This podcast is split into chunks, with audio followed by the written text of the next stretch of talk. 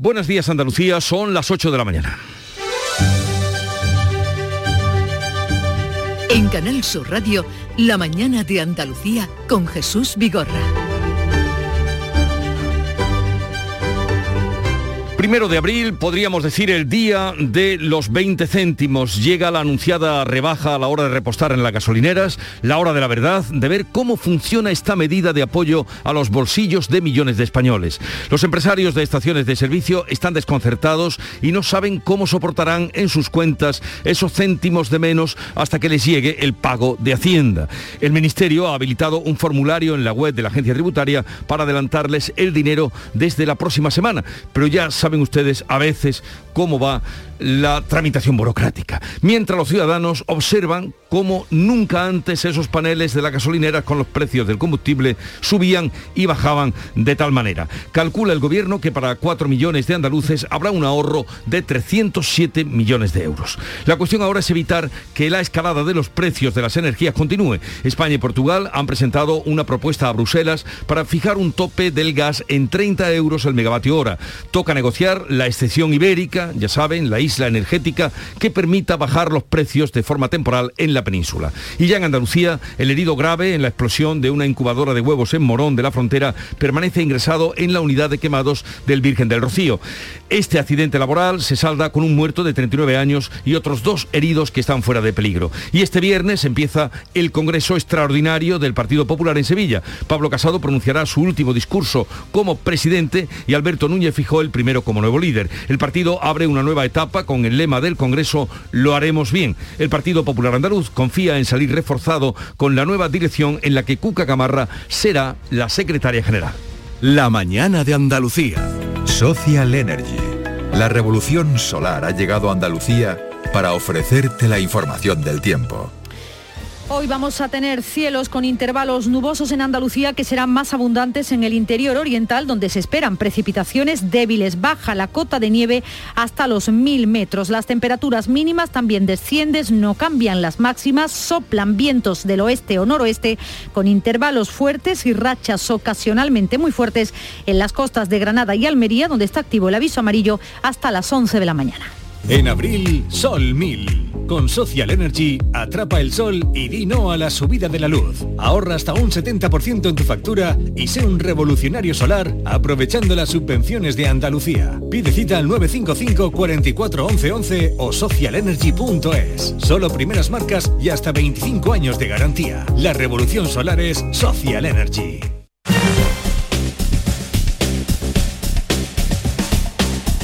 Y vamos a conocer cuál es el estado de las carreteras andaluzas. Conectamos con la DGT. Gonzalo Martín, buenos días. Muy buenos días. Comienza esta jornada de viernes y la protagonista es la nieve. A esta hora en Andalucía, dos carreteras de la red secundaria afectadas, ambas en Granada, la A337 en Ragua. Allí es obligatorio el uso de cadenas o neumáticos invierno y la A395 en dos tramos. En Huejar, Sierra, es obligatorio el uso de cadenas o neumáticos invierno y en Monachil está a esta hora en nivel negro, es decir, intransitable por lo que pedimos mucha precaución. Al margen de esto van a encontrar dificultades en Sevilla, en la A4 a su paso por Carmona en sentido a la capital hispalense. Eso sí, en el resto de red de carreteras andaluzas se circula con normalidad.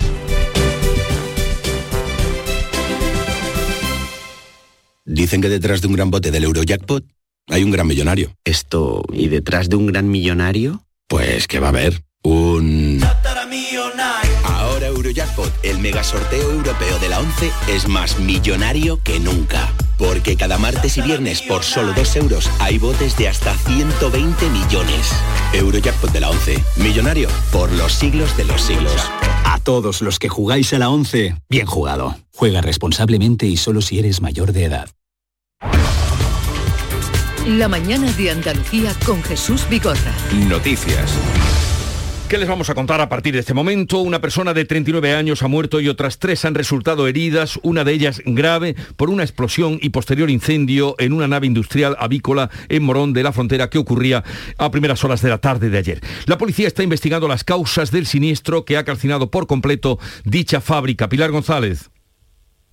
Primero se produjo la explosión y luego un incendio que ha destrozado totalmente esta planta incubadora de huevos. En el momento del siniestro había cuatro trabajadores en su interior. Uno de ellos, de 39 años, ha fallecido. Hubo que buscarlo y rescatarlo ya muerto entre las cenizas. Por la onda expansiva, otros tres trabajadores resultaron heridos. Uno de ellos grave que fue trasladado en helicóptero a un hospital de la capital con quemaduras y traumatismos. Este es el sonido de la evacuación. Ahora está ingresado en el Hospital Virgen del Rocío de Sevilla. La nave completamente destruida es propiedad de una empresa local, Tomás Guerrero, pero la explotación corresponde a la mayor cooperativa agroalimentaria de España, Coren. El ayuntamiento va a declarar hoy dos días de luto oficial y el alcalde, Juan Manuel Rodríguez, espera que la investigación aclare lo ocurrido. Por la naturaleza en sí de la, actividad que tiene esta nave, no mm, ha sorprendido eh, enormemente que, se pueda producir este tipo de, de acontecimiento, este tipo de explosión Hoy está previsto que se desplacen a la fábrica de Morón responsables de la empresa Coren. Y hoy ha comenzado ya la rebaja esperada y anunciada en las gasolineras. O sea, la bonificación de los 20 céntimos aprobada por el gobierno para compensar la subida hasta ahora imparable de los carburantes. La rebaja estará en vigor a principios, hasta principio de, eh, no, en principio hasta el 30 de junio y el principio de la rebaja comenzaba hace unas horas a las 12 de esta noche. Pues sí, la rebaja se va a aplicar automáticamente en el momento de abonar el pago y va a figurar de forma específica en el ticket de compra. Por tanto, el precio que aparecerá en el surtidor seguirá siendo el original antes del abono de esos 20 céntimos. Se bonifica la compra de gasolina 95 y 98 y también de todo tipo de gasóleo. Las gasolineras, sobre todo las pequeñas, ya han avisado de que no pueden adelantar los 20 céntimos por litro y el gobierno les ha respondido que recibirán un anticipo para que no tengan que sacar de su caja ese descuento. María Jesús Montero, la ministra de Hacienda, ha explicado que podrá solicitarse a través de un formulario que está ya en la página de la agencia tributaria. Va a haber un formulario, tiene que ser cumplimentado eh, por todas las gasolineras que pidan ese anticipo, con un eh, límite para aquellos grupos consolidados, para aquellas gasolineras que pertenecen a una empresa que realmente tiene capacidad financiera y músculo. Dicho de otra manera, sobre todo pensamos en la pequeña gasolinera. Las gasolineras esperan ahora que ese trámite anunciado por la ministra Montero sea ágil, porque de ellos depende, aseguran, la viabilidad de los pequeños establecimientos, lo dice Félix Arroyo, propietario de tres gasolineras en Málaga. Que la burocracia, que cuando tengamos que presentar el borrador sea ágil, el Gobierno ha calculado que la medida va a suponer un coste para el Estado de 1.423 millones de euros que corre a cargo de los presupuestos. Los andaluces ahorraremos unos 300 millones de euros. Informó Beatriz Galeano y vamos a saludar ahora a Manuel Jiménez Perona, que es presidente de la Asociación Nacional de Estaciones de Servicio Automáticas. Señor Jiménez Perona, buenos días. Buenos días. ¿Tienen ustedes ya claro cómo van a recibir ese adelanto y en cuánto tiempo que ustedes tendrán que eh, adelantar para eh, hacer posible la rebaja que ya hoy se encuentran los surtidores? Pues si le tengo que ser franco, no. O sea, no sabe usted cuándo... No lo tenemos claro. No lo tenemos claro y le voy a ser muy sincero, porque eh, si llevamos unas horas solo de este día. Usted imagínese la situación que nosotros tenemos donde nos comunican que lo tenemos que implementar este sistema de un día para otro. Y como usted bien sabe, y muchas eh, de sus oyentes, las estaciones de servicio funcionan con sistemas informáticos y estos sistemas informáticos hay que ajustarlos. La, la situación es prácticamente de locura, porque existe un real decreto que nuestra intención, estos asociados, quieren cumplir, pero tiene una imposibilidad técnica de realizarlo. Imagínese que eh, la situación de un empresario y dice, bueno, pues yo lo hago así. Es lo único que puedo hacer esto. Bien, con lo cual hace una, un aporte de 20 céntimos de lo que sea descuento bonificación, ahora mismo no nos metemos. Hmm. Eh, hace un cálculo y le devuelve, y hace una serie de ventas y hace las correspondientes bonificaciones, descuentos, como le queramos llamar, ahora mismo no le voy a definir, y llega al final del mes y dice que ha hecho pues 60.000 euros. Y va a Hacienda y se lo presenta. El Real Decreto dice exactamente que si no se hace correctamente no se recupera. Usted me dice cuál es la situación que queda un pequeño, una pequeña empresa, un autónomo que tiene una estación, usted ha entrevistado a una persona que tenía tres, ¿cómo queda su liquidez? ¿Cómo puede esa empresa seguir funcionando? Y quería llamar la atención sobre un hecho fundamental en las pequeñas y medianas empresas. La liquidez es el pulmón de la empresa. ¿Acaso alguien piensa que puede funcionar sin respirar? Pues eso es lo que nos han impuesto. poner liquidez a cuenta de que a lo mejor no lo recuperemos. Y adelanto más, si una empresa no tiene liquidez, por definición, cuando uno no puede atender las obligaciones de pago porque no tiene liquidez, está en concurso de acreedores. Esa es la situación que nos encontramos. Nos, acaba usted de describir una situación mm, extrema, pero eh, se ha de suponer, eh, escuchábamos hace un momento a la ministra, que habría también la posibilidad a las pequeñas, pensando en las pequeñas gasolineras o, las eh, pequeñas empresas, autónomos, adelantarle, no solo ya pagarle el dinero que han mm, adelantado, sino que podrían adelantarle el dinero que se supone van a tener que poner para aplicar la rebaja. Mire, yo lo que conozco de la práctica de, la administración es que cuando le adelantan un dinero uno tiene que garantizarlo. No conozco el caso que le adelanten un dinero y diga, pues me lo llevo. No, usted deposite un aval para adelantarle un dinero, porque usted todavía no ha hecho, digamos, no, no, no puede recibir ese dinero y la seguridad de cobro de la administración tiene que estar por delante o del Estado. Yo no le he oído a la señora ministra eh, más que que dice que se va a habilitar. ¿Cuánto tiempo en breve plazo. Esto no tiene definición. La, no definición de un plazo es la, situación más difícil para gestionar el riesgo con, un empresario, el riesgo indefinido, el, riesgo desconocido. Piense usted un momento en una familia que tiene 100 y le hacen una petición para que reduzca su disponibilidad mensual en 50. ¿Usted cree que esa familia, y le dice que a lo mejor se lo devolverán porque no sabe si los cálculos están bien, a lo mejor no se lo devuelven? ¿Cómo quedará esa familia en su vida normal? Absolutamente eh, viviendo en una incertidumbre. Pero lo puede hacer a lo mejor unas semanas, pero ¿cuánto tiempo? No lo sabe.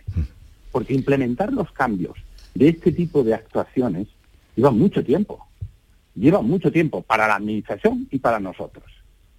Y evidentemente ahora mismo ninguna prácticamente, y nosotros eh, trabajamos con sistemas informáticos, digamos, de última tecnología y se está, eh, se está, digamos, eh, imposible de hacer. Piensen que, según el Real Decreto, tendríamos que hacerlo al final de la factura, porque la Administración no quiere perder nada de IVA, para, que, para que, digamos, la, la recaudación siga siendo la misma. Porque si nosotros le aplicamos los 20 céntimos al valor del precio del producto, se recauda menos IVA. Entonces, estamos incumpliendo la, obligación de recaudar lo mismo. Y si jugamos a esa situación y nos equivocamos, a final de mes no nos retornan el dinero. Usted que tiene una empresa y está en esa situación, ¿cómo lo ve? Si tuviera una empresa y si a su familia le dicen que retraiga 50% de su liquidez para vivir el día a día, ¿usted cómo lo vería? Con esa situación que nos está contando, mm, señor Jiménez, ¿usted cree que habrá gasolineras que hoy no puedan poner en marcha esta medida? Porque eso también, si no las pueden poner en marcha las pequeñas gasolineras, pero si las grandes, también podría perjudicarles por ahí las ventas, ¿no? Mira, aquí todo el mundo sabe que ganar un cliente cuesta mucho y perderlo muy fácilmente. Esta es la situación en la que nos se encuentran pequeñas y medianas empresas, que ahora están diciendo, si no lo hacemos eh, otros que tienen más medios pueden ser que lo hagan y no les importe el riesgo y nosotros no lo hacemos. Entonces lo tenemos que hacer, pero nos estamos jugando la liquidez. Y la liquidez es, señora, le hago una pregunta, ¿usted cedería sus dos pulmones? Porque cuando lo ceda, no va a poder seguir respirando. Eh, ya para terminar, señor Jiménez Perona, em, espero que, pueda eh, articularse. Em, las premuras han llevado a esa inconcreción, esa incertidumbre que usted está diciendo, pero ojalá y no sea así para que puedan seguir trabajando eh, con su negocio. claro, ojalá. No, se olvide, no se olvide de una cuestión. Si los pequeños y medianos empresarios que llevan estaciones de servicio desaparecen, no habrá competencia en este sector. Estamos en un sector oligopolístico solo hay unas cuantas compañías grandes. Entonces lo que estamos jugando es, o lo que se está jugando es la continuidad de una competencia que desde unos años aquí ha hecho un esfuerzo casi sobrehumano en sobrevivir. Y ahora el gobierno le pide la liquidez. Le está pidiéndole el pan y la sal sinceramente. Que es otro punto de vista, esto que usted dice. Ah, pero a la hora que tenemos, 8-15 minutos, ¿qué información tiene usted de sus asociados? ¿Han abierto? ¿Están funcionando? ¿Hay mucha demanda? Mm, la- las notas que yo tengo, los comentarios que tengo es que todos nuestros asociados, los que están, están intentando hacer y se la están, digamos, jugando a, a no poderlo recuperar. Eh, Es una situación casi casi de locura, es lo que nos dicen. No podemos hacer más, el sistema informático no lo permite, pero nosotros tenemos clientes a los que nos debemos. Es duro decir esto.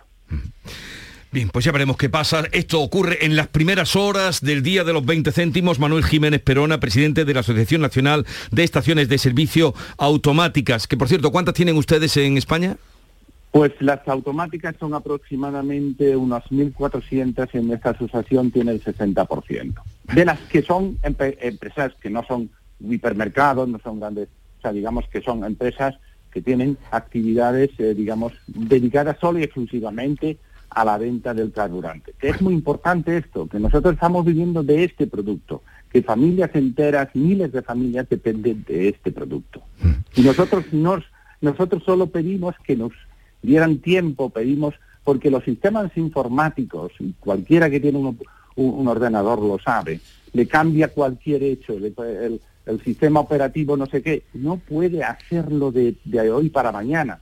Es imposible. Y lo que se nos está diciendo es confiar en nosotros que vamos a resolverlo, pero sin fecha. Manuel Jiménez Perona, lo dicho, presidente de la Asociación Nacional de Estaciones de Servicio eh, Automática. Gracias por estar con nosotros y un saludo y que vaya todo bien.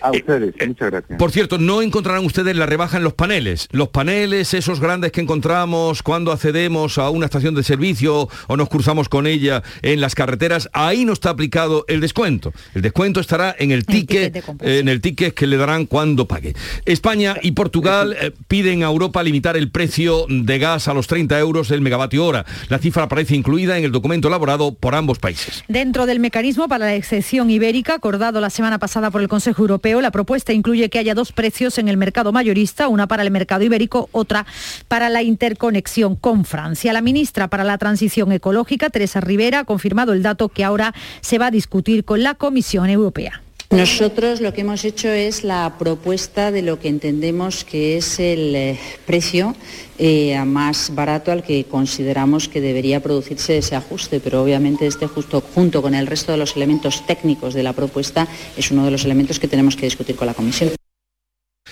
Por cierto, que hablando, como estábamos de las gasolineras, eh, esta mañana buena parte del programa lo vamos a dedicar a ello, pero ya ir en directo al sitio, estaremos en, en una gasolinera y luego ustedes, nuestros oyentes, que son los mejores, que son los mejores, nos estarán dando cuenta de qué precio, qué se están encontrando, cómo está eh, discurriendo el servicio, cómo van los tickets que les están dando al pagar la gasolina, todo eso nos lo van a decir ustedes a partir de las 10 de la mañana, porque es siempre la realidad la que ustedes nos ponen eh, delante, esa es en la que más creemos que es lo que pasa. Continúan las protestas, por otra parte, de los transportistas convocados por la Plataforma Nacional en Defensa del Sector. En Cádiz, un centenar de algunos, con algunos de sus familias, se manifestaban la pasada tarde en una marcha a pie hasta las puertas del muelle.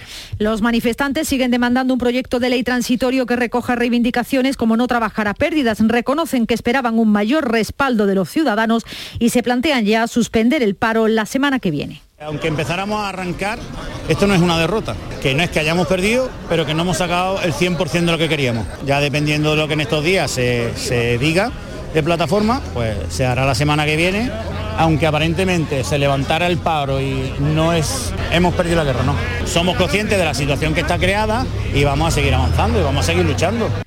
Más consecuencias de este paro, los hosteleros advierten que a 10 días de que comience la Semana Santa sigue habiendo falta de productos como pescado o algunas bebidas. Vamos con otro asunto, la actualidad política, porque el Palacio de Congresos de Sevilla está ya todo preparado para que el Partido Popular comience una nueva etapa dirigida por Alberto Núñez Feijó. Hoy se inicia, como saben, un Congreso Nacional Extraordinario eh, con el que se terminará de cerrar la crisis que obligó a la marcha del todavía presidente Pablo Casado. El Partido Popular Andaluz confía en salir reforzado en la nueva dirección dirección del partido. Una de las incógnitas ya ha quedado despejada. Cuca Gamarra será la nube no 2 de Alberto Núñez Feijóo en la próxima ejecutiva del Partido Popular, un perfil considerado como moderado que gana peso en esta nueva etapa. Se sitúa al frente de la Secretaría General. Tras anunciarlo en redes sociales, Núñez Feijóo ha defendido que Gamarra es la persona adecuada. Es una persona preparada, porque es una mujer que tiene una dilatada experiencia política, porque es una persona dialogante, porque es una persona que no llega a aprender. Fue la primera mujer alcaldesa de Logroño y además portavoz en el Congreso de los Diputados. En el Congreso Extraordinario que comienza a las 11 de la mañana van a intervenir todos los presidentes autonómicos, entre ellos el de la Junta, Juanma Moreno, y Díaz Ayuso, los expresidentes Aznar y Rajoy y el líder saliente Pablo Casado. Pedro Sánchez, por otra parte, visitará la semana que viene al rey de Marruecos, eh, rey Mohamed VI, que será recibido también y acudirá en compañía del ministro de Asuntos Exteriores. Lo anunciaba el gobierno tras la conversación telefónica mantenida entre ambos mandatarios este jueves. Ante este viaje, a última hora se ha suspendido la visita que estaba programada para hoy viernes del ministro de Exteriores español a Rabat. Se iba a reunir con su homólogo marroquí. La ministra portavoz del gobierno, Isabel Rodríguez, ha afirmado que este encuentro trae traerá buenas noticias para España en el futuro. Son las 8.21 minutos de la mañana. La mañana de Andalucía. Con tu coche no te líes. Conmigo te mueves seguro, eres puntual, ahorras, llegas donde quieras y contaminas menos. Transporte público de Andalucía, seguro, económico y sostenible. Junta de Andalucía. Oye, ¿qué pipas estás comiendo? ¡Qué buena pinta! ¿De verdad me lo preguntas? ¿No las reconoces? Pipas hay muchas en el mercado. Sí, pero pipas reyes son las auténticas, las de siempre, con sal y sin sal. Incluso las del león son de frutos secos reyes. Que sí, que sí, me ha quedado claro. Frutos secos reyes, tus pipas de siempre. Buenos días. En el sorteo del cupón diario celebrado ayer, el número premiado ha sido 21.623 21623. Asimismo, el número de serie correspondiente a la paga premiado con 3.000 euros al mes durante 25 años ha sido 44044. Hoy, como cada día, hay un vendedor muy cerca de ti repartiendo ilusión. Disfruta del día. Y ya sabes, a todos los que jugáis a la 11, bien jugado. La mañana de Andalucía con Jesús Vigorra. Noticias. Hablemos ahora de la guerra que tenemos en toda Europa. Se cumplen 37 días de la guerra en Ucrania. Rusia anuncia otro alto el fuego esta mañana para permitir la entrada de ayuda humanitaria a Mariupol y la evacuación de civiles de la vecina Zaporilla. 45 autobuses están ya en camino y ayer lograron sacar a 1.500 personas. Una evacuación exitosa sin duda mejoraría el avance en las conversaciones de paz que se van a reanudar hoy por vía telemática. Esta noche hemos sabido que la presidenta del Parlamento Europeo, Roberta Metsola, se encuentra de camino a Kiev, eh, muestra así el apoyo de la Unión Europea a Ucrania. En el terreno militar, el secretario general de la OTAN, Jens Stoltenberg, confirma que Rusia no se está retirando. Lo que está haciendo es reagrupar sus tropas en la región del Donbass. Russian units are not withdrawing. Las tropas rusas no se están retirando, sino recolocándose. Rusia está tratando de reagrupar, reabastecer y fortalecer su ofensiva en la región del Donbass. Podemos esperar más ataques y más sufrimiento. El presidente ucraniano Volodymyr Zelensky, en un encendido mensaje a la nación esta noche, decía esto de los invasores. Intentan entrar en nuestras casas desde la tierra, el cielo y el mar. Se arrastran, vuelan, navegan. Tienen tanta maldad, tanta sed de destrucción que nos recuerdan no a personas, sino a algo de otro mundo, a monstruos que queman y saquean, que atacan y se empeñan en asesinar. Por cierto, que ocho cazas españoles se van a desplazar hoy a Lituania para dar el relevo a los Eurofighter que han estado desarrollando su labor en Bulgaria dentro de la misión de Ucrania. España seguirá enviando material ofensivo, defensivo y humanitario. Sanidad, cambiamos de asunto, va a publicar hoy datos de la COVID, ya lo saben, se publican los martes y los viernes con el nuevo protocolo, solo informará de las pruebas a pacientes vulnerables y ofrecerá la tasa de ocupación de los hospitales. Nos situamos ahora en Algeciras, hoy recibe la visita de la ministra de Salud Carolina Daria, Fermín Soto. Bueno, pues la ministra de Sanidad va a visitar las instalaciones de sanidad exterior en el puerto de Algeciras en torno a las 12 del mediodía. Se trata de unas instalaciones en las que se controla la entrada en nuestro país de productos, tanto animales como vegetales procedentes del vecino país de Marruecos, eh, desde Tánger hasta Algeciras o Tarifa. Una visita que se produce cuando los trabajadores del puerto, del puesto de inspección fronteriza siguen exigiendo aumento de plantilla y mañana sábado se inicia el mes sagrado del Ramadán para los musulmanes, eh, que como saben todos ustedes tiene una especial incidencia aquí en el campo de Gibraltar. Por cierto, y eso hablaremos ya la semana que viene, que este año coincide el Ramadán con la Semana eh, de Pasión y también con la fiesta grande de los judíos, que eso ocurre solo de tanto en tanto, pero ya lo trataremos en otro momento. Braulio, Braulio Medel, el máximo accionista de Unicaja Banco, ha conseguido por un solo voto seguir presidiendo la Fundación Unicaja. Ha asistido a la reunión extraordinaria que decidía su futuro y ha votado a pesar de que le piden que deje el cargo el Ayuntamiento, la Junta y el Ministerio de Asuntos Económicos. María Ibáñez. Así es, utilizó ayer su voto para mantenerse al frente de este organismo, eh, toda vez que hay más patronos críticos con su gestión. Lo hizo, como bien decías, en esa Junta Extraordinaria del Patronato, junta en la que se abordó la idoneidad de su continuidad a petición del Ministerio de Economía, que exige un informe para auditar su actuación. Pedro Moreno Brenes, el promotor de la plataforma Salvemos Unicaja, cree que la decisión de que siga mientras se le está investigando es un disparate y que la Administración dijo actuará tiene un recorrido muy corto. El protectorado, no tengo el menor tipo de duda, actuará con contundencia. Los jueces, la administración y el problema es que la agonía, en este caso, empresarial del señor Medel va también a prolongar una agonía de la institución, que es lo que a mí me preocupa. Pero no, no tengo ningún tipo de duda de que el Estado de Derecho va a reaccionar frente a este disparate. Además, la Junta de Accionistas aprobó ayer por la mañana las cuentas, ratificó a Manuel Azuaga como presidente de la entidad Unicaja Banco y reforzó el liderazgo, eso sí, de la antigua Liberbank con la entrada de cuatro nuevos consejeros afines a esta entidad asturiana y también a Braulio Medel. Pero en cualquier caso, hoy continúa como presidente de la Fundación Unicaja, mm, cosa que ha logrado por un voto.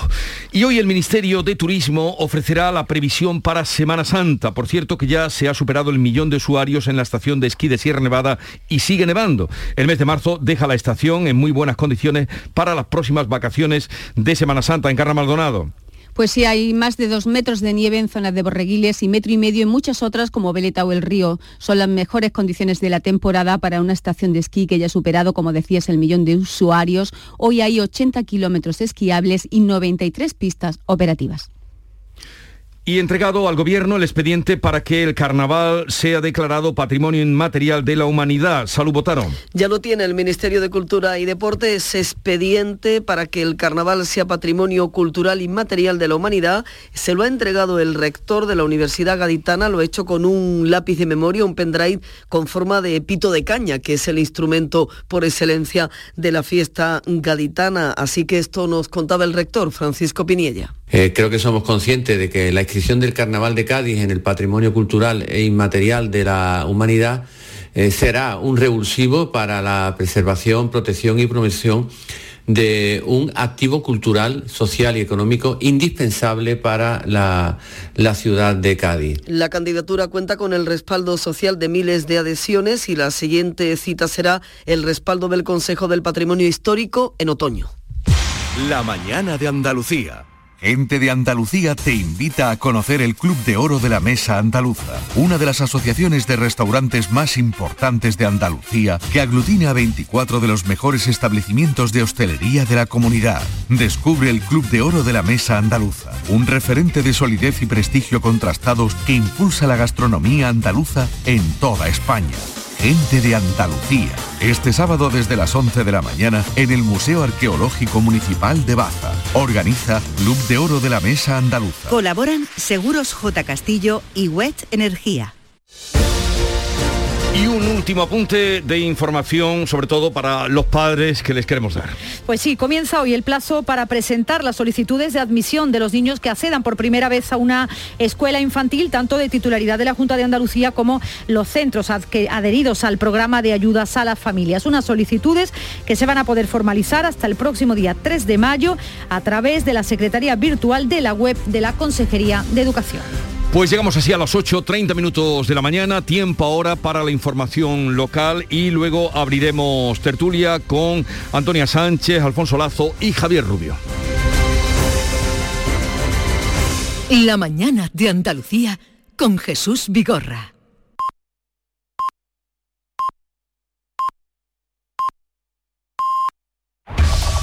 En la mañana de Andalucía de Canal Sur Radio.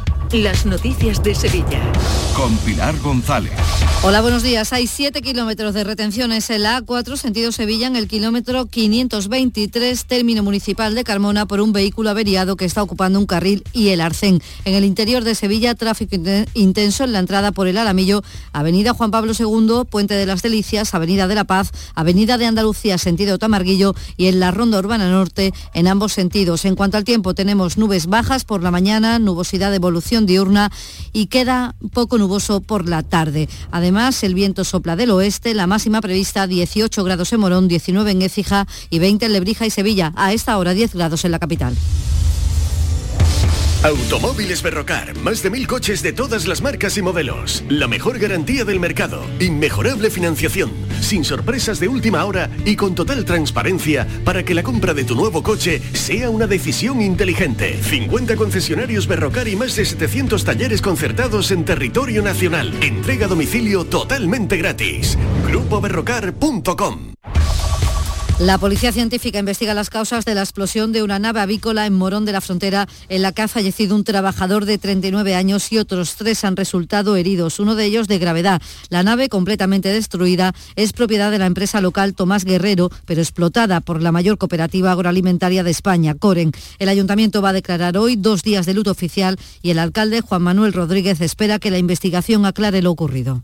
Por la naturaleza en sí de la, actividad que tiene esta nave no Mm, ha sorprendido eh, enormemente que, se pueda producir este tipo de, de acontecimiento, este tipo de explosión, la patronal de los hosteleros de feria anuncia un paro durante la feria, la primera la de Mairena y luego vendría la de Sevilla. Mantienen que no pueden trabajar con la reforma laboral que acaba de entrar en vigor. Aseguran que durante la feria es muy difícil que un trabajador tenga un horario de 8 horas y descanso entre turno y turno de 12. Necesitarían contratar otra plantilla. Su asesora jurídica, Vanessa Villegas, explica que desconvocarían la protesta si aceptan la excepcionalidad del sector que se permita que haya contratos temporales que lo que subsuman sea el espacio temporal de cada una de las ferias, como ocurre, por ejemplo, en el caso del régimen de los artistas con los eventos. Y luego, con respecto a lo que son los horarios de descanso, lo que se pide es un poquito de reducción de ese descanso, que luego, por supuesto, se, produciría el descanso luego acumulado, como ocurre, por ejemplo, con el personal sanitario cuando se hacen guardias. Esta mañana comienza en Fibes el Congreso Nacional del PP al que asisten unas 5.000 personas. Los hoteles de la ciudad registran una muy buena ocupación durante todo este fin de semana, lo señala el presidente de los hoteleros sevillanos, Manuel Cornax. Son muchísimos delegados los que vienen, muchísimos medios de comunicación y la ocupación pues lógicamente va a ser muy alta. Yo creo que es una forma de poner el nombre de la ciudad en, otra vez en todos los medios de comunicación, no solamente nacionales sino internacionales. Iberfurgo el alquiler de furgonetas con una nueva y variada flota de vehículos industriales en Sevilla les ofrece la información deportiva. Nuria Gaciño, buenos días. Muy buenos días. El Sevilla está pendiente de Bono para ver si puede contar con el guardameta el próximo domingo ante el Barcelona.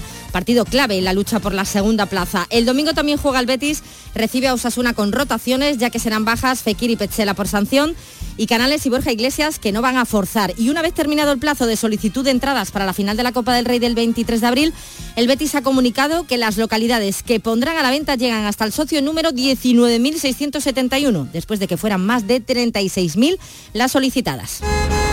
¡Guau! ¡Vaya furgoneta! La he alquilado en Iberfurgo. Está súper nueva. No parece de alquiler. Ya, en Iberfurgo disponen de una flota en perfecto estado y te ofrecen presupuestos a medida. En Iberfurgo somos expertos en alquiler de furgonetas de carga, pasajeros y carrozados. Visítanos en iberfurgo.com o en Sevilla en el Polígono Industrial Parsi.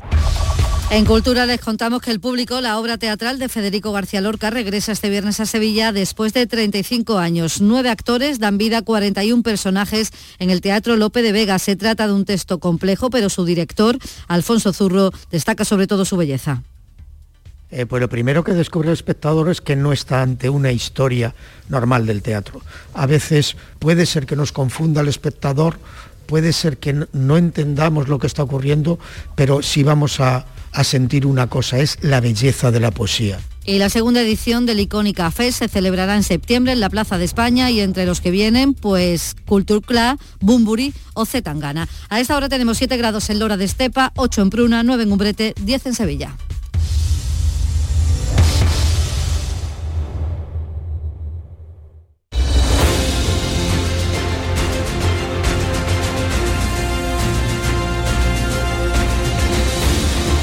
8.35 minutos de la mañana sintonizan Canal Sur Radio. Ha salido el sol en este primero de abril que Shakespeare decía, Alfonso, Shakespeare decía que abril, ahora lo diré mal, pero bueno, lo, tengo escrito bien, decía eh, Alfonso, abril le da un espíritu de juventud a todo.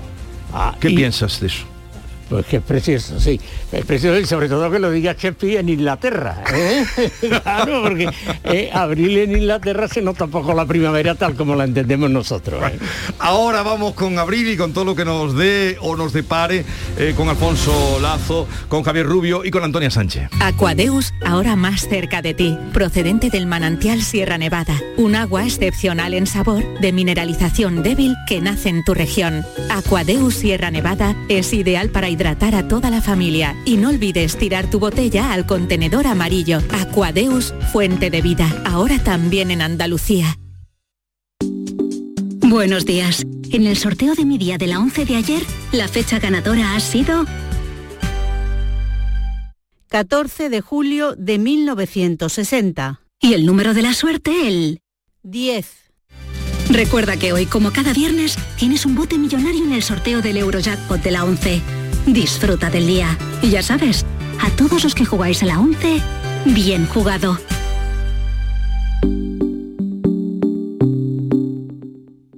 92 Asamblea del Club de Oro de la Mesa Andaluza. Días 3 y 4 de abril en el restaurante Jardines Las Conchas, en la ciudad de Baza, Granada. El Club de Oro de la Mesa Andaluza es una de las más importantes asociaciones de restaurantes en Andalucía. Un colectivo con 24 de los mejores establecimientos andaluces, de sobrado prestigio, repartidos por las 8 provincias. Infórmese en comarrestaurantes.com. La actualidad y las novedades en salud siguen estando en Canal Sur Radio en Por Tu Salud.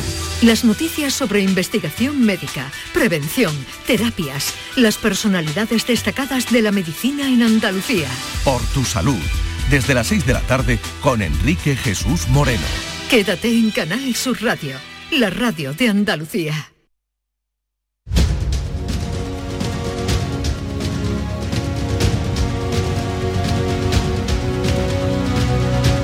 En Canal Sur Radio, La mañana de Andalucía con Jesús Vigorra.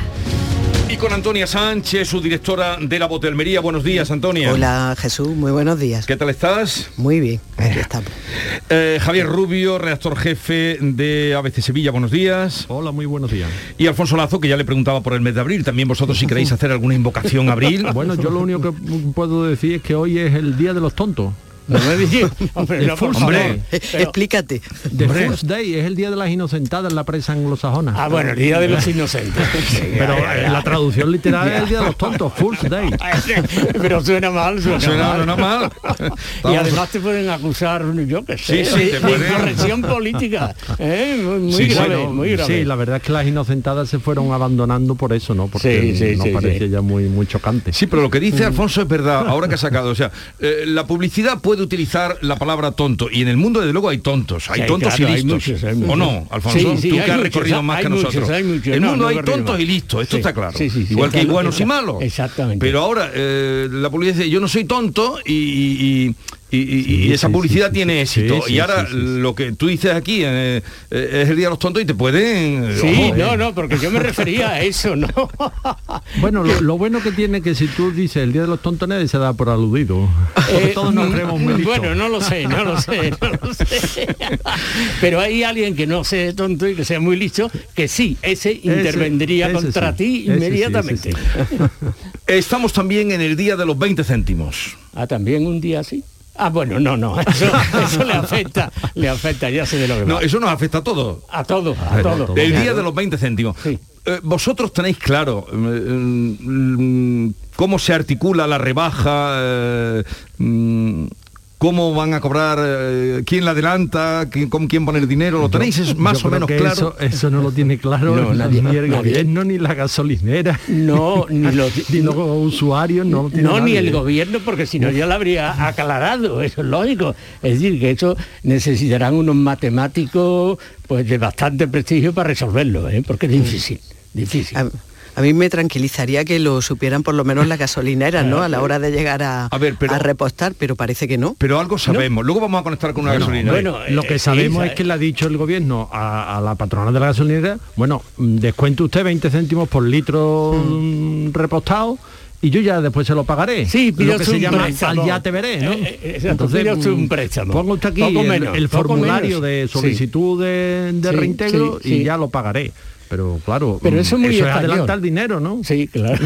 Pero eso es muy español, somos un pueblo de burocracia. Pero hay ¿eh? un matiz me señalaba, sí, eh, un hay un matiz que me señalaba, he hablado hace un momento con un representante de tantas asociaciones como hay, este era el de las gasolineras eh, eh, automáticas, o sea, las que se Ah, de no los- tienen personal, ¿Qué ocurre ahí? O muy poco personal. No, que dice él que, eh, que eh, me ha leído eh, donde dice si, si no hay error eh, y eso tratándose con Hacienda de que no, Oh, de que no oh, haya oh, error de que haya un pequeño error eh, para reembolsarle el dinero que tienen que poner. Ellos tienen que, porque ahora mismo va a sus espaldas Sí, eh, el es, descuento. Eso es, eso es. Va a sus espaldas. De hecho, en los cartelones de- del precio no pone el precio no, no, real, no. sino en el ticket que te dan. Eso es, un poco lioso, ¿no? No, no, es un poco lioso y sobre todo, vamos, eh, las pequeñas gasolineras, eh, eh, estamos en una situación que está recayendo todo sobre los autónomos. Los peores efectos de la crisis ¿no? Pues que estamos pasando recae sobre los autónomos. Ahora le ha tocado a los autónomos de la gasolinera. Los grandes empresarios de la gasolinera pues tienen suficiente aparato como para resolver esto. ¿eh? Pero el autónomo que está trabajando allí en la gasolinera, que, que es la suya, está agobiado. eh, Está, está agobiado. Es una cosa tremenda. Porque además yo no sé cómo se puede resolver. O sea, si, si, si el gobierno todavía no lo ha resuelto, porque no lo tiene claro el gobierno, es que es un problema muy difícil ¿eh? de resolver. De resolver.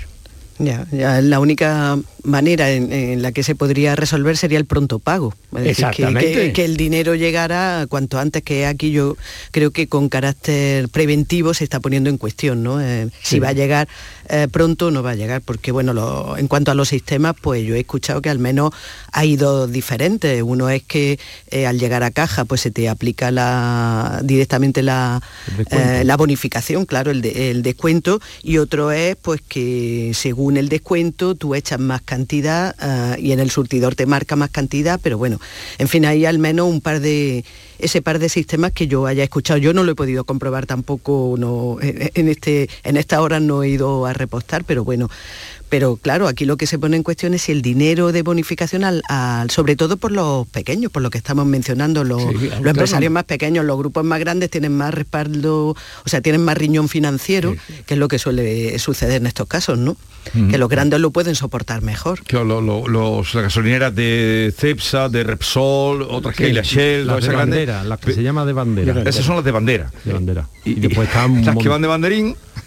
Sí. La de banderín tremenda. Después hay un montón, ¿no? Claro. Que son eh, empresas pequeñitas, muy pequeñitas, que a lo mejor explota una, dos gasolineras en un pueblo, en una carretera. Sí, en- pero, pero sabiendo la relación con la administración eh, No, y de- sabiendo de, pago, eh, Claro, dicen que en 15 días Eh, es- es- eso ha mejorado. ¿eh? Es decir, cuando antes tenía que pagar el, el- el Estado, el Estado a cualquier cosa, ¿eh? pues los retrasos eran inmensos. ¿no? Y, eh, bueno, yo cuando estaba en la universidad y el departamento tenía unas deudas tremenda por parte del gobierno que tenía que mantenerle un dinero y que llegaba con un año de retraso. Eso ha mejorado mucho, eso es la verdad. Pero siempre paga tarde, ¿eh? siempre paga tarde. Y si interviene Hacienda se corre un peligro grandísimo ¿eh? de, que, de que se equivoque y como te equivoques en algo estás listo. ¿eh? O de que acabe en pleito la cuestión por una diferencia y, hay que reclamar y hay que pero los pleitos con Hacienda son muy desagradables. paga y ya después reclama. Muy, no yo tuve uno pequeñísimo pequeñísimo cuando había una campaña eh, entregue usted el, su coche viejo y entonces le subvencionamos eso de la compra y lo hice me, me tenía que comprar un coche nuevo Sí, el, el plan renove aquel sí, renove, ¿Y, ¿eh? y qué, y qué te pasó? Bueno, eh, me pasó, entregué mi, mi coche viejo, ningún problema. Bueno, me rebajaron en la, en la, en la fábrica donde lo compré, o la, el concesionario eh, nada, mm, el concesionario, ¿no? Eh, eh, contentísimo, me, me- me habían rebajado mil euros.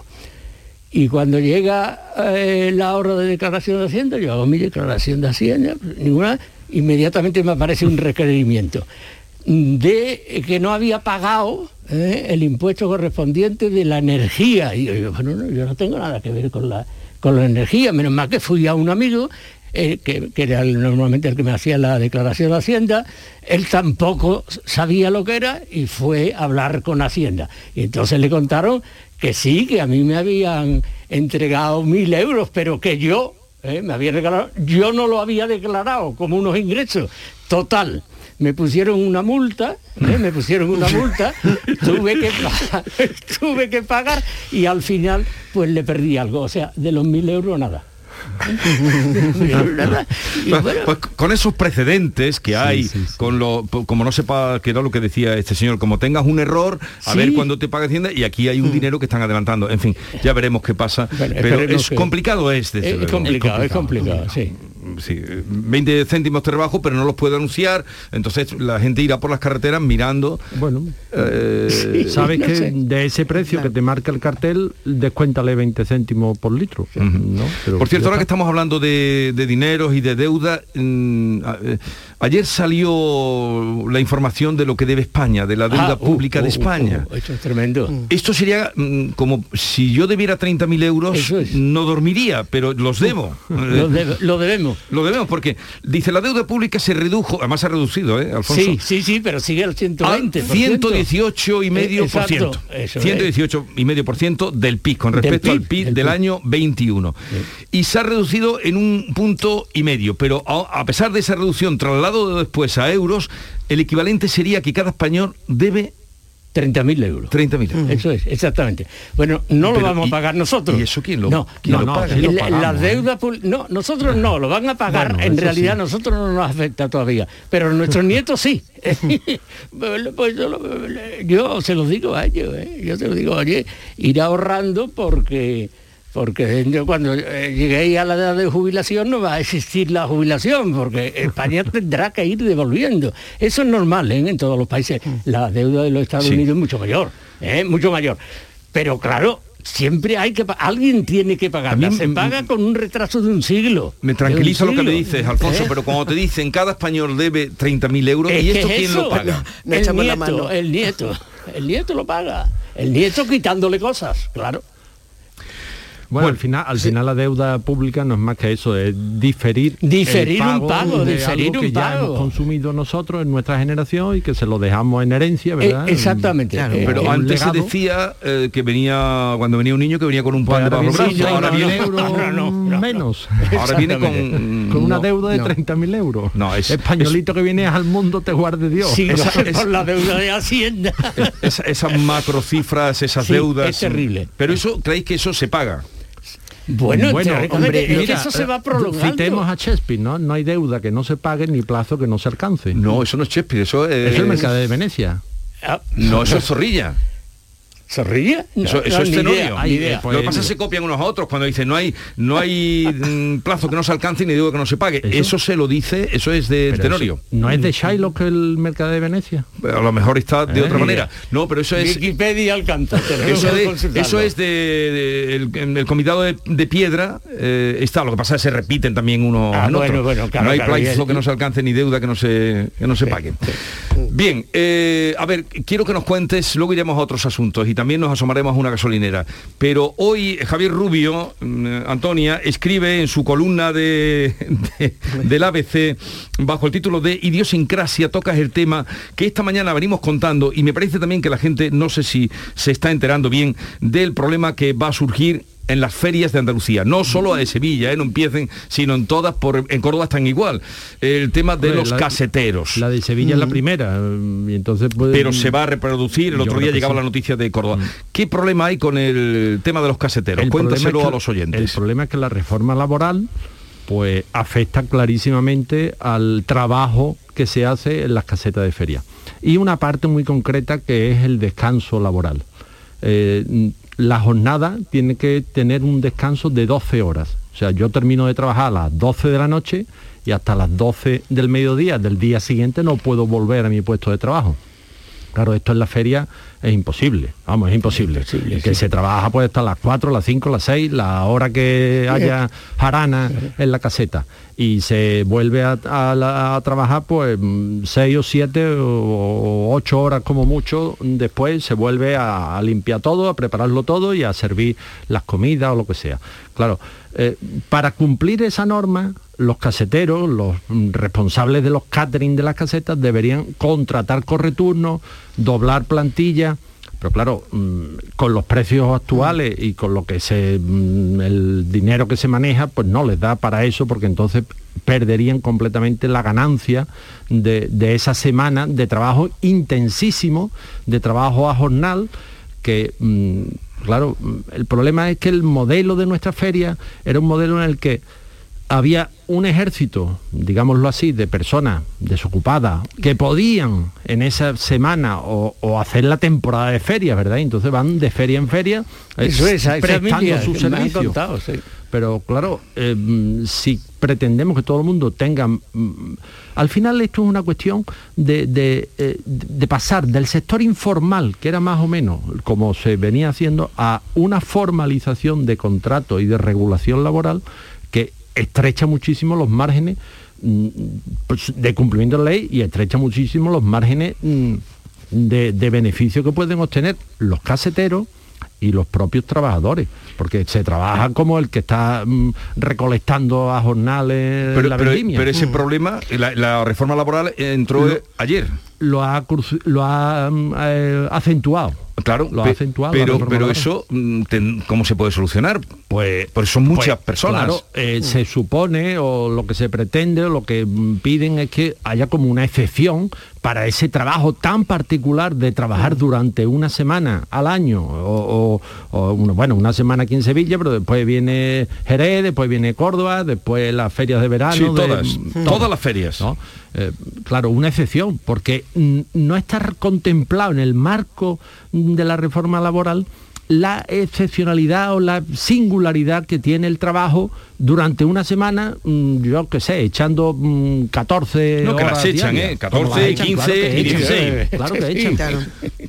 Pues lo, que pasa, lo que pasa es que muchas de esas personas estarán ya o formarán parte, digamos, de las collas que le llaman de no de trabajadores de los propios catering que eh, No, es que trabajarán no en ferias y en, y en otros eventos. Pero es que no son catering, eh, eh, yo creo que es una cosa más doméstica. Yo no soy feri- feriante, No, no, es, decir, es pero- más domasti- es más doméstica y más... pero también lo que está diciendo Antonia, eh, los catering a veces en las bodas eh, echan horas porque las bodas ya Sí, tienen tornaboda. claro, claro, ahora resulta que si la boda Quiero decir que a las ahora, la mañana, sí. claro que la- la- las ferias son, bueno, pues, perdóname la comparación, pero son como una gran boda, ¿no? En el fondo, como es de, eso, de- es eso. de- de varios días, ¿no? Pero, pero ese, ese tipo de actividad, y es verdad que que los catering en, en muchos de estos eventos pues pasa eso también, ¿no? Que son en muchas horas. hay una cosa, porque ya digo que yo de, de experiencia sobre esto no tengo nada, pero como me llamó mucho la atención la primera vez que yo vi la noticia en un periódico, los caseteros y, Sí. y eso que ¿Y son. quiénes son los caseteros? Exactamente, no tenía, no tenía ni idea, con lo cual me informaron. Bueno, me han explicado que en la última feria de Sevilla, es decir, antes de la pandemia, 19. pues ya hubo un montón de multas ¿eh? Claro, de la, claro, de es que la inspección de la de inspección de trabajo- trabajo.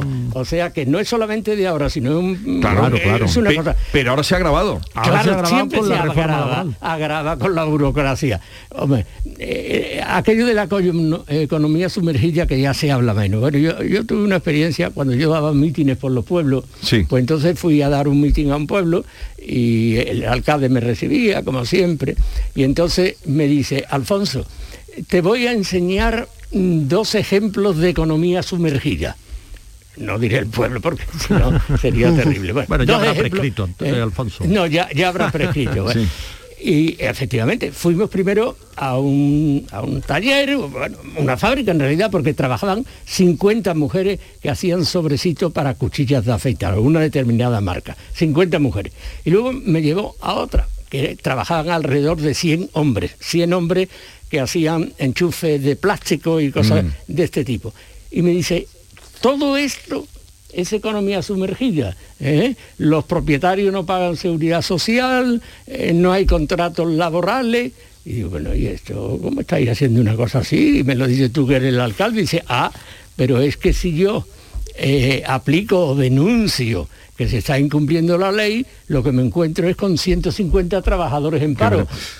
Un momentito, que vamos a asomarnos a una gasolinera que sé que lo estabais esperando. Alfonso Miranda, Jaén, ¿dónde te encuentras?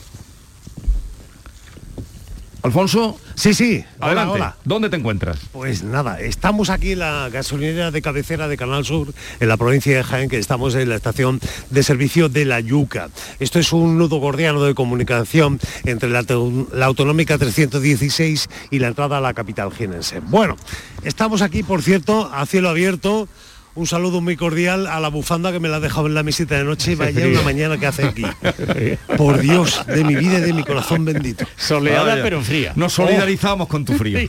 Qué barbaridad. Bueno, te cuento. Mira, estoy justo debajo del panel informativo de esta gasolinera que pertenece a Resol, vamos a decirlo claramente. El miércoles yo estuve aquí haciendo una historia para Canal Sur Televisión y de- dos días antes de la entrada en vigor de esta rebaja. Vamos a ver, estoy de- justo debajo del cartel que dice diésel a 1,29, a 1,92, perdón. Ha subido. A 1,92. Aquí está hoy a 1,92. El miércoles estaba a 1,89. Exacto. Diésel E Plus, 1,99. El miércoles estaba a 1,95. Gasolina 95, está a 1,84. El miércoles estaba a 1,81. Y gasolina del 98 está a 1,93. El miércoles estaba a 1,91. Bien, esta es la Pero, a ver, situación. a ver, párate ahí un momentito. Entonces, eh, ¿ya ha superado el diésel a- el gasoil? a la sí, gasolina? sí, ya lo superó hace una semana. Efectivamente. ¿Vale? ¿Qué es lo que ha pasado? Pues que lógicamente esta mañana la gente que ha llegado aquí a cualquier estación de servicio dice, oiga, pero no me iban a rebajar a mí 20 Claro, céntimos. claro. Claro, y la historia está en que los pobres gasolineros le están explicando a toda la gente que la rebaja se la va a encontrar usted en el ticket. Disculpe, buenos días. Buenos días. ¿Ha visto usted que esto está rebajado o no? Eh, no, de momento no. Según tengo entendido, Qué cuando lío. pasas por caja, de alguna forma te, te dan el descuento ese. Exactamente, cuando eh, usted pase por caja, es que le voy a enseñar precisamente un resguardo que tengo por aquí, porque también hemos echado un poquito de gasoil. Mire, aquí lo tiene usted. Hemos echado nosotros esta mañana en 12,96 litros. Nos hemos gastado 25 euros. Y me pone en el ticket descuento de por litro 3,24, con lo cual he tenido que pagar 21,76. Eso es lo que le va a dar a usted. ¿El qué? Perdón. No digo que esto es lo que le va a dar a usted, un ticket con, con el descuento. Sí, sí, sí. Pues, que- Sería mejor que, lo que se lo pusieran directamente aquí. Pues me imagino que por algún tema legal, algún tema burocrático, mm, los, les saldrá mejor así. Bueno, a pasar buen día, maestro. Optimista. No, la verdad es que eh, eh, el lío grande. Se, se ha hablado, no se deja de hablar de esto, pero no sé si se puede hacer de otra manera más fácil. No lo sé, Eh, a lo mejor no, a lo mejor no, y hace falta lo que dije antes un matemático. De todas maneras aquí, aquí vuestro corresponsal Jaén ha dicho una cosa muy, muy interesante.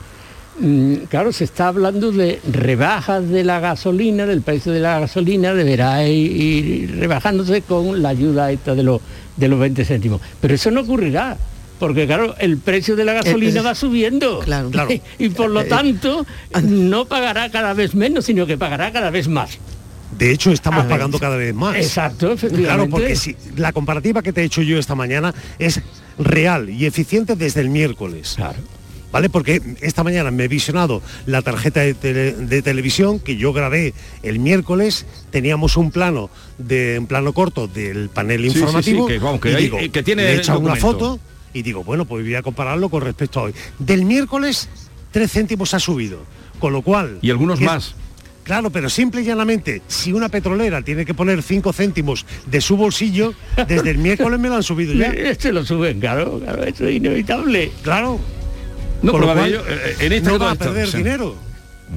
Lo- lo- entre 3 y 4 han subido del miércoles a hoy. Sí, sí, al menos Que en eso- esta. Y, y a, y a la que te descuides estarán en los 5 que van a poner la Claro, petrolera. porque eso además depende Vale. de la producción de petróleo. Bueno, un momentito que ahora seguimos. Alfonso, ¿te vas a ir a otra gasolinera? Sí, bueno, vamos a cambiar de sitio. Venga, ¿vale? vamos a cambiar de sitio. Llegamos a las 9 de la mañana.